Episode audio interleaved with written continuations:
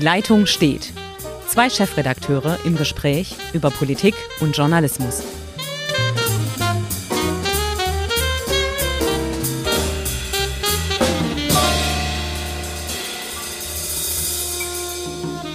Herzlich willkommen zu Die Leitung steht und es gibt drei Themen, die uns heute, glaube ich, beschäftigen. Das eine ist die Bundesnotbremse, die ab Samstag gilt. Dann hat die Union, man kann es kaum glauben, endlich einen Kanzlerkandidaten. Armin Laschet macht's und Markus Söder ist erstmal als Kanzlerkandidat abgemeldet.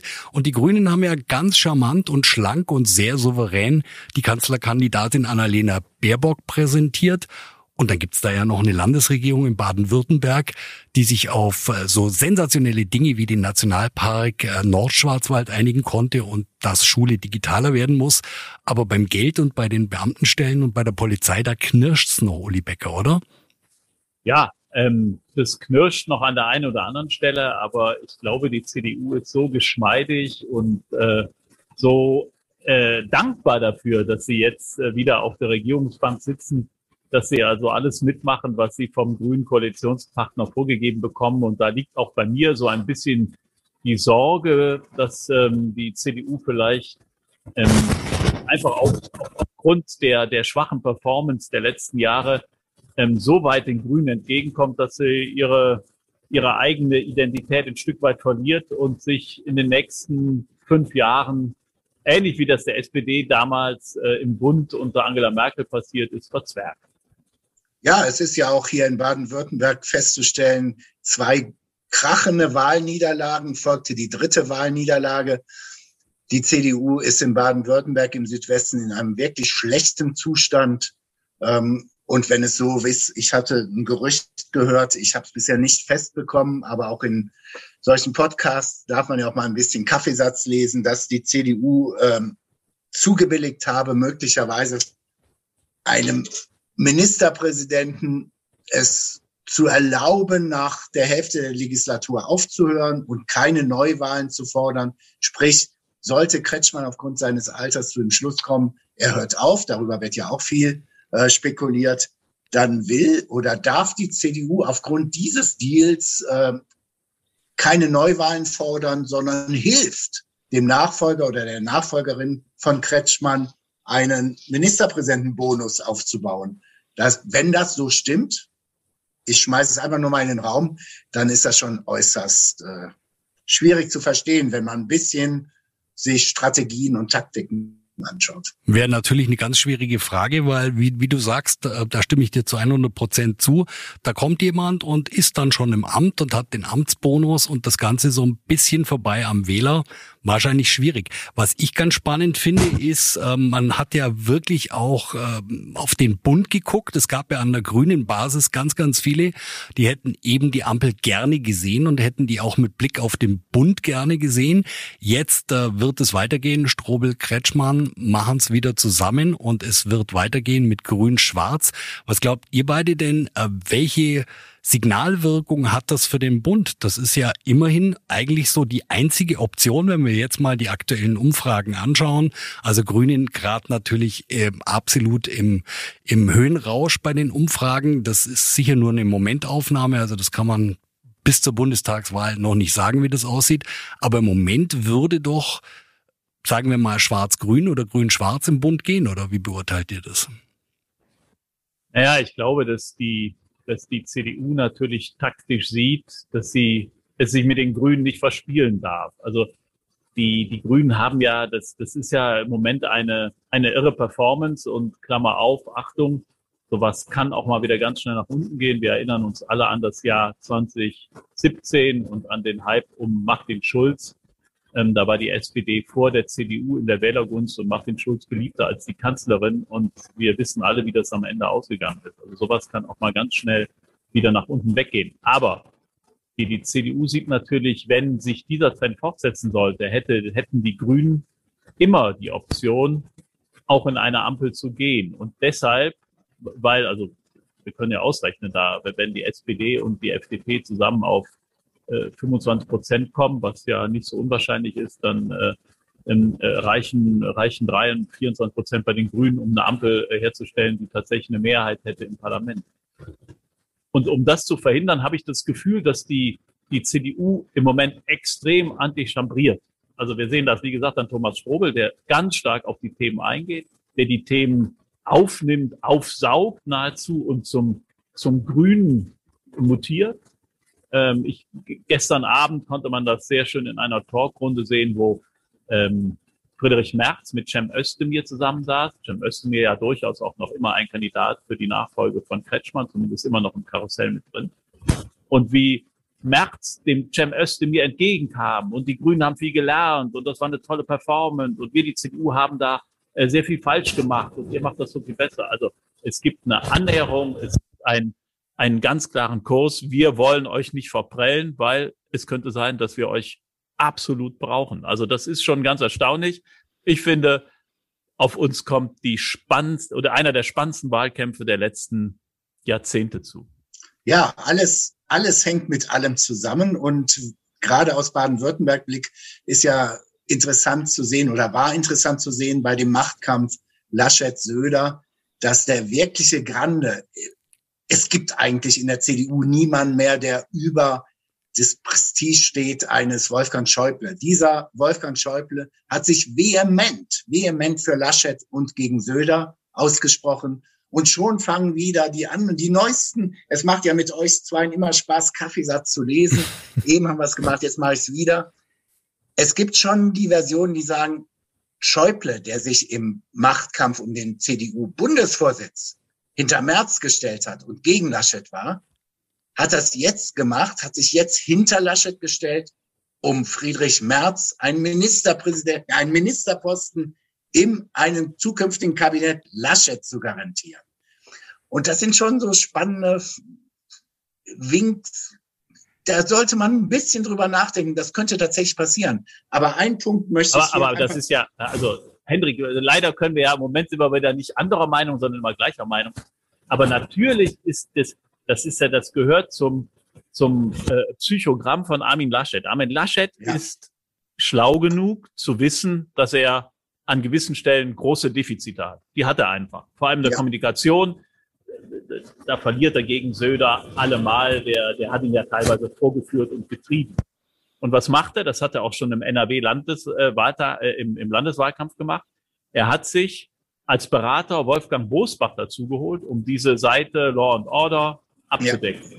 Was macht er jetzt? Er holt sich Friedrich Merz. Und Friedrich Merz, also wir kennen das politische Geschäft miteinander alle lange genug, wird nicht, ohne dass er einen Preis gefordert hat, Armin Laschet so vehement unterstützen. Der Preis heißt ein Ministeramt und zwar ein aus, also sowas wie Wolfgang Clement hatte, ein Superminister Wirtschaft und Arbeit oder was weiß ja. ich. So, das heißt, Laschet holt sich jemand da dazu, der diese konservative Seite versucht oder an der Front versuchen wird, die konservativen Wähler reinzuholen. Also das ist schon nicht ungeschickt gemacht was Laschet da tut. Und deshalb bin ich auch bei der Entscheidung Laschet-Söder. Laschet wird jetzt überall, also es war schrecklich und die CDU hat keine Chance mehr. Hm, das wird den Bach runtergehen. Äh, sie werden nie gegen die Grünen aufholen. Halt. Politik ist sehr schnelllebig geworden. Und wenn Laschet eines hat, sind es Steherqualitäten. Den holst du nicht von den Beinen. Also wenn du ein Boxer wärst, da könntest du dich zehn Runden lang abarbeiten, den kriegst du nicht in den K.O. geschickt und am Ende schlägt er nochmal zu. Hm. Und wieder kann ich nicht widersprechen. Ich glaube auch, dass fünf Monate komplett ausreichen. Eine zerstrittene Union, die aber in einem Punkt sich immer einig ist, dem Willen zur Macht so aufzustellen, dass ich tatsächlich einen halbwegs vernünftigen Wahlkampf hinbekomme.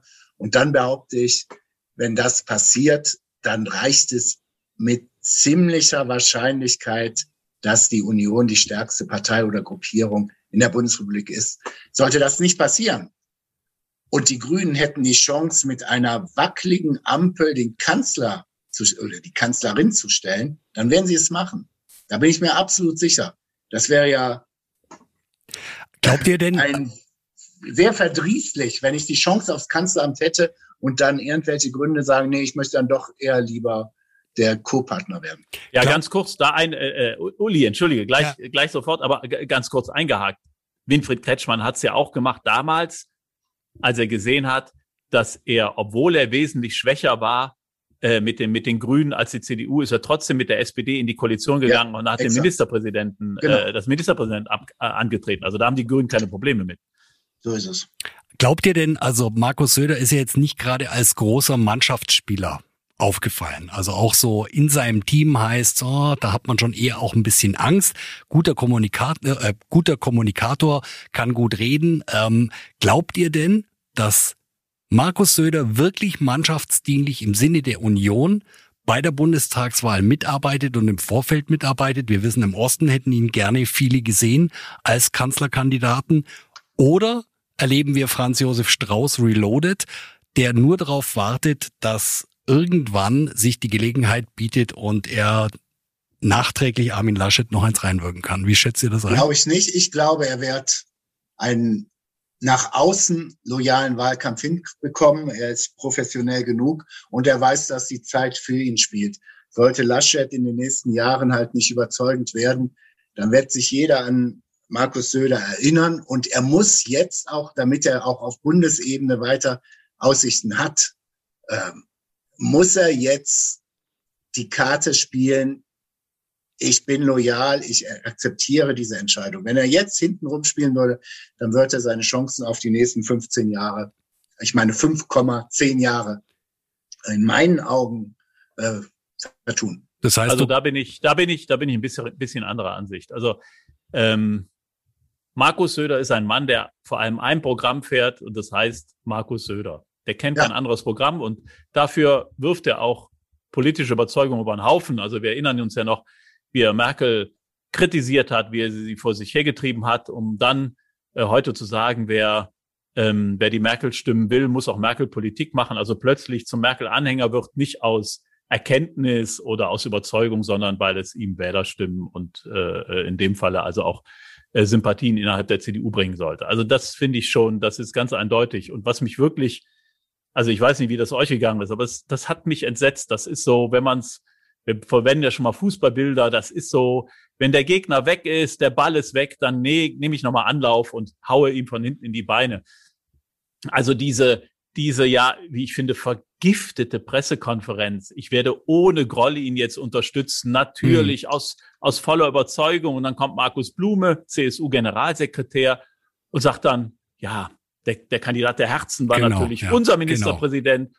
Und ähm, man hat gesehen, welche Zugkraft er entwickeln kann. Ja, wenn ich das nein. Argument, wenn ich das Argument umdrehe, heißt das ja eindeutig, eindeutig, Laschet ist kein Kandidat der Herzen und Zugkraft kann er auch nicht entwickeln. Und so wird es die vier Jahre weitergehen. Der wird nie offen opponieren. Der wird faul spielen, faul spielen. Das glaube ich auch, ja. Da muss ich, da muss ich, sorry, ganz kurz reinhaken. Dann habt ihr mich missverstanden. Ich glaube auch, der wird es tun, aber ich glaube, die nächsten fünf Monate wird er erstmal, um diese Position haben zu können, von hinten rein zu grätschen, wird er erstmal, glaube ich, einen nach außen hin loyalen Wahlkampf mit der CDU führen, um das Kanzleramt weiter stellen zu können. Also um im Fußballvergleich zu bleiben, erstmal die Schale nach Hause holen, also die Meisterschaft holen, wenn die CDU, CSU, sprich die Union dann in der Regierung ist, dann kommen die Attacken aus München. Das ist deine Einschätzung, Hendrik, oder? Ja, und äh, die kann er ja dann fahren. Ähm, aber er würde jetzt, um da beim Fußballvergleich zu bleiben, es wären jetzt, wenn er jetzt, sagen wir mal, im Juli, August irgendwelche sagen, da würde jeder sagen, das sind die Revanche-Fouls. Das, ist, das ist sofort die rote Karte. Und ich ja, glaube, da, da ist er mittlerweile schlau genug, um das zu verhindern. Aber nach der Wahl direkt in der, direkt nach 18 Uhr, nach der ersten Prognose. wird es losgehen. Wird es losgehen. Aber ja, aber der, genau, also ja, also ich gebe dir recht, vollkommen, Henrik, ich, da muss ich mich revidieren, ja. Ähm, äh, er wird stillhalten, genau wie du das sagst, weil er hat ja eigentlich zwei Optionen. Wenn Laschet dieses Rennen verliert und es gibt eine grüne Kanzlerin, Annalena Baerbock, ist Laschet weg. Ruiniert, ja. kann also nur noch zurückgehen nach NRW. Wenn er aber ähm, dann doch die Mehrheit holt und als Kanzler, mit wem auch immer dann koalierend ins Kanzleramt einzieht, dann wird, wie du gesagt, um 18.01 Uhr werden die, die Grätschen, die Nadelstiche, die Angriffe losgehen, weil Söder weiß, so viel Zeit hat er nicht mehr und den muss er aus der Position rausdrücken, wenn er noch eine Chance haben will. So ist es. Würde Söder denn, wenn man jetzt ähm, bisschen taktiert, jetzt sind wir ganz weit vorne und ganz tief in der Glaskugel drin, weil wir gehen davon aus, dass die Union wirklich was reißt und einen Partner findet, mit der sie eine Regierung bilden kann. Ähm, aber gehen wir mal davon aus, dem wäre so. Ja, wenn Armin Laschet schlau wäre, sage ich mal, dann würde er doch möglicherweise Markus Söder in die Regierung einbinden mit einem Ministeramt. Würde Söder nach nein, Berlin gehen? Nein, nein, auf keinen nein. Fall. Er also, muss König in München bleiben. Okay, nein, aber er würde nicht gehen, aber wenn Laschet schlau ist, würde das vorschlagen und würde sagen, pass auf, ich nehme dich mit in die Verantwortung und dann habe ich hier den Guerillakrieg mit äh, München, kann ich mir dann sparen. Nee, ist meine Behauptung, weil in der Eigenwahrnehmung des Freistaates Bayern ist der Ministerpräsident in München, ist dieses Amt höher als ein möglicher Finanzminister oder was auch immer. Ja, und Söder würde das nie tun, weil er weiß, dass er aus dem Ministerpräsidentenamt ganz anders agieren kann. Im, im Kabinett unterliegt er der Richtungskompetenz des Kanzlers. Ähm, das äh, es gibt niemand über Markus Söder. Also da, außer dem lieben Gott natürlich. Da stimme ich dir zu. Also er wird es nicht machen, aber vielleicht ist es eine Variante, die Armin Laschet sich überlegt. Kommen wir mal ein bisschen rüber zur Annalena Baerbock. Souveräne Präsentation, oder? Oder wie seht ihr das? Und oder also Habeck war jetzt sah jetzt bei der Pressekonferenz jetzt auch nicht überglücklich aus. Ich erinnere mich dann noch an die Bilder im Stern, das Porträt und ist das der neue Kanzler und so weiter. Also es geht dann doch nicht immer ganz so schnell oder geht nicht so auf, wie das im ja, es war, den Umfragen aus aussieht. Aus meiner Sicht war es tatsächlich souverän, aber ich wundere mich nach wie vor, also das, mein Wundern hat gar nicht aufgehört, seit äh, Baerbock vorne ist. Es wird auch in den Medien, ich das gar keine Medienschelte, sondern einfach eine ganz, finde ich, ganz nüchterne Betrachtung. Keinen regt so besonders auf. Äh, das war wirklich Hinterzimmer. Da, wo äh, Söder Laschet dem CDU-Bundesvorstand vorwirft, der Bundesvorstand sei Hinterzimmer mit, wenn man alle zusammenzählt, ich glaube 63 oder 67 Leute, die komplett breit die Gesellschaft widerspiegeln. Da macht es dann, machen es dann zwei Leute offiziell untereinander aus und sagen, ich gebe dir den Vortritt und so weiter. Und das wird in der basisdemokratischen, feministischen, äh, linksliberal denkenden grünen Partei als besonders toll hingestellt. Da muss ich sagen, ey Jungs, ähm, ihr macht, ihr, ihr malt euch auch die Welt so, wie sie euch gefällt. Also ich glaube, ähm, wenn man mal in den Berliner Ortsverband oder in den Bremer Ortsverband reinhören würde, der Grünen, ob man da nur Menschen findet, die mit dem Verfahren glücklich sind, ich würde das in Abrede stellen. Aber die Grünen haben gelernt und man sieht an diesem Verfahren, die Grünen wollen an die Macht, was überhaupt ja. nicht verwerflich ist. Also äh, das ist ihr erklärtes Ziel und sie wollen grüne Politik durchsetzen. Also da ist überhaupt nichts gegen zu sagen.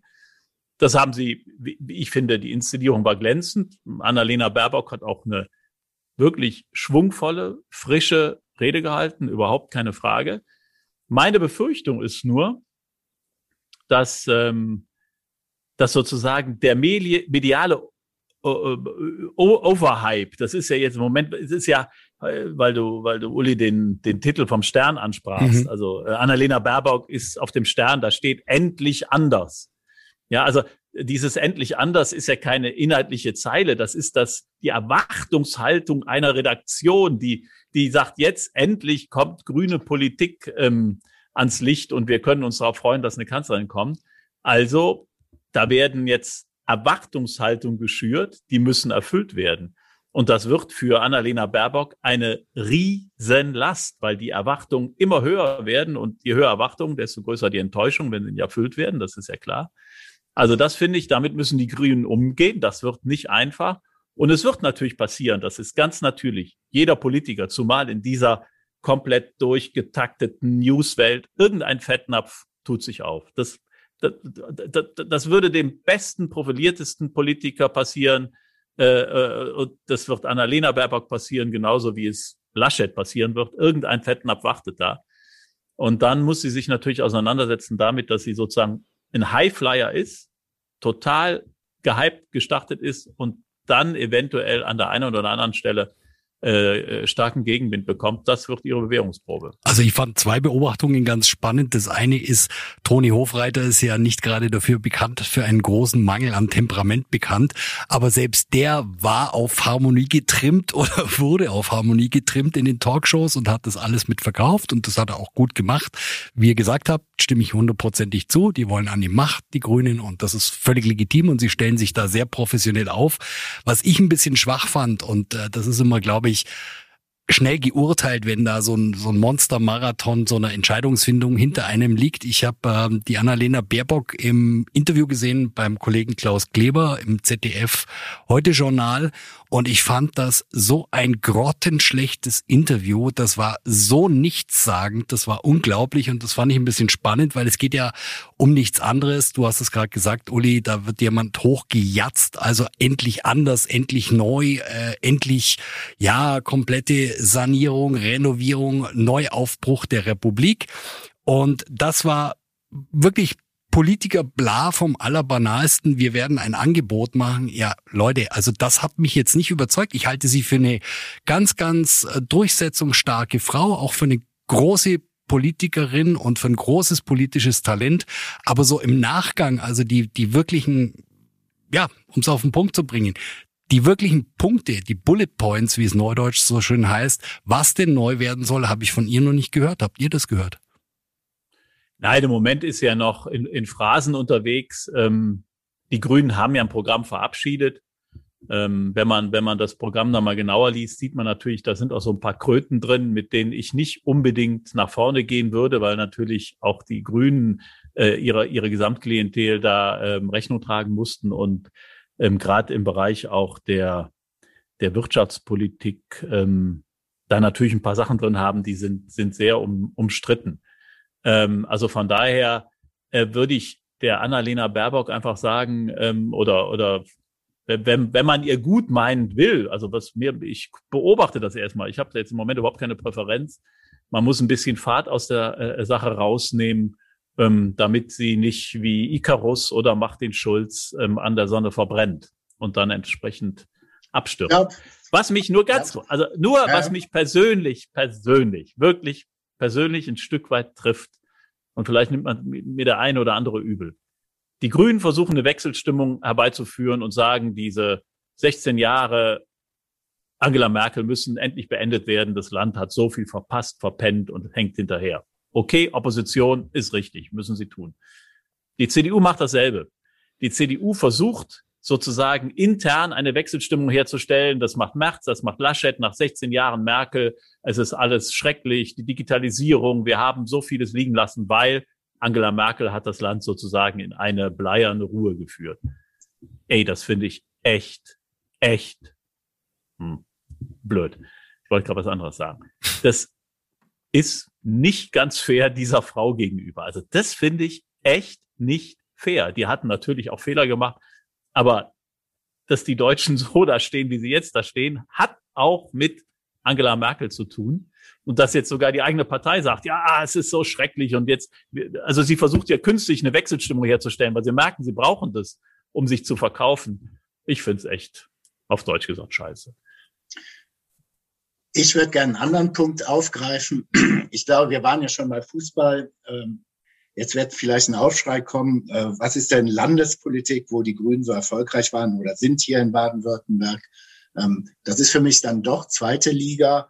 Und äh, jetzt reden wir von Bundespolitik und es ist erste Liga. Und da werden ganz erhebliche, harte Auseinandersetzungen bei ganz anderen Fragen gestellt werden. Und was du eben gesagt hattest mit der Wirtschaftspolitik, ja, da würde ich gerne mal einen Finger in so eine Wunde reinlegen.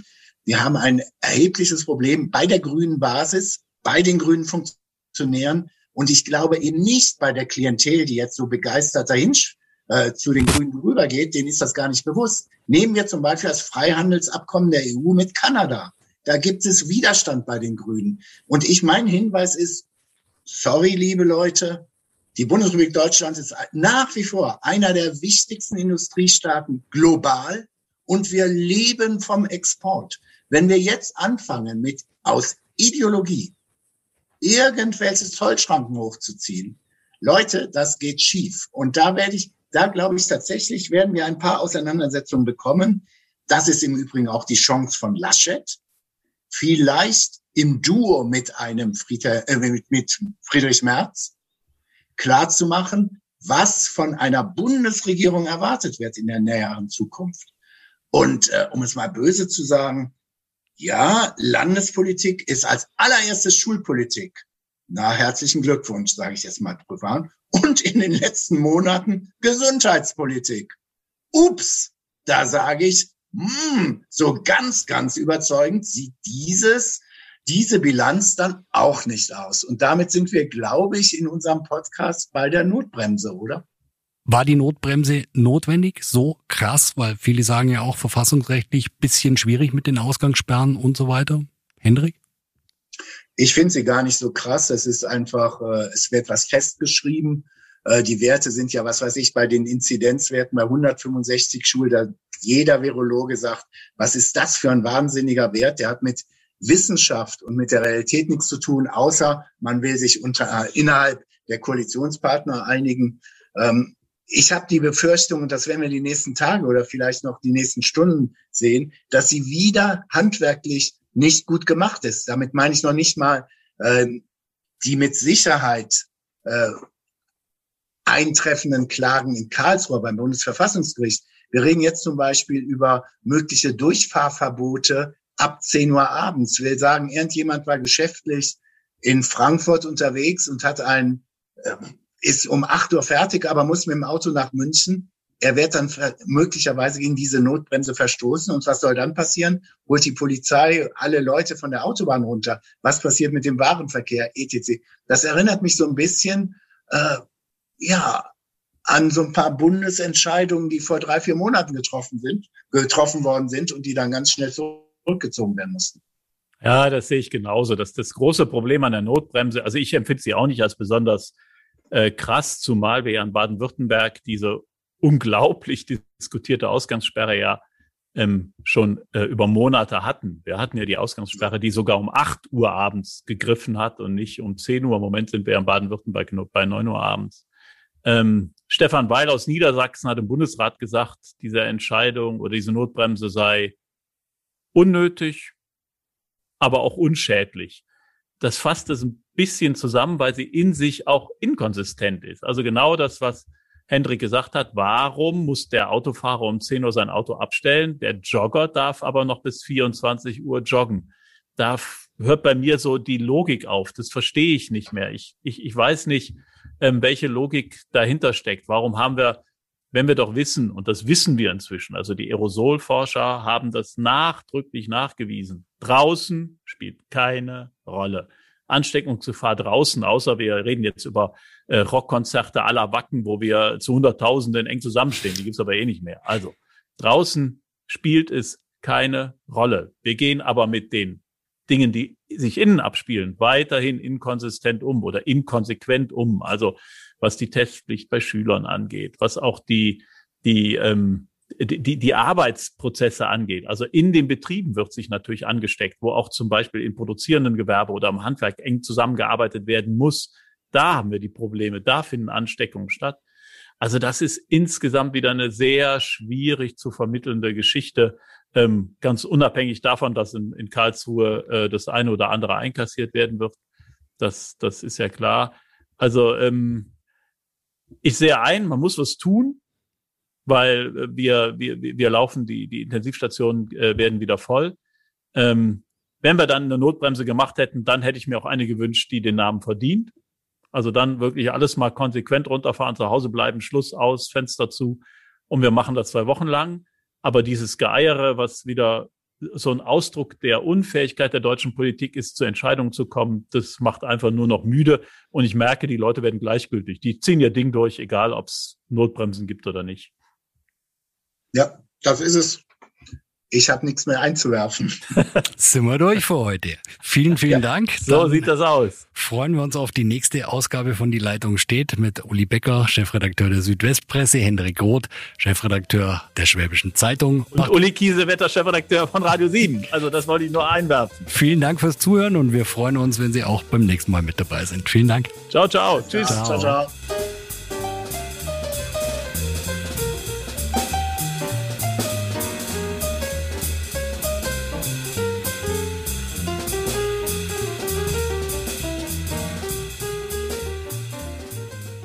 Auf schwäbische.de finden Sie mehr als diesen Podcast. Das Digital-Abo gibt es schon für 9,90 Euro im Monat. Als Hörerin oder Hörer dieses Podcasts bekommen Sie den ersten Monat sogar kostenlos. Gehen Sie dazu auf www.schwäbische.de slash Podcastangebot. Das Probeabo endet automatisch nach einem Monat. Viel Spaß auf unserer Website.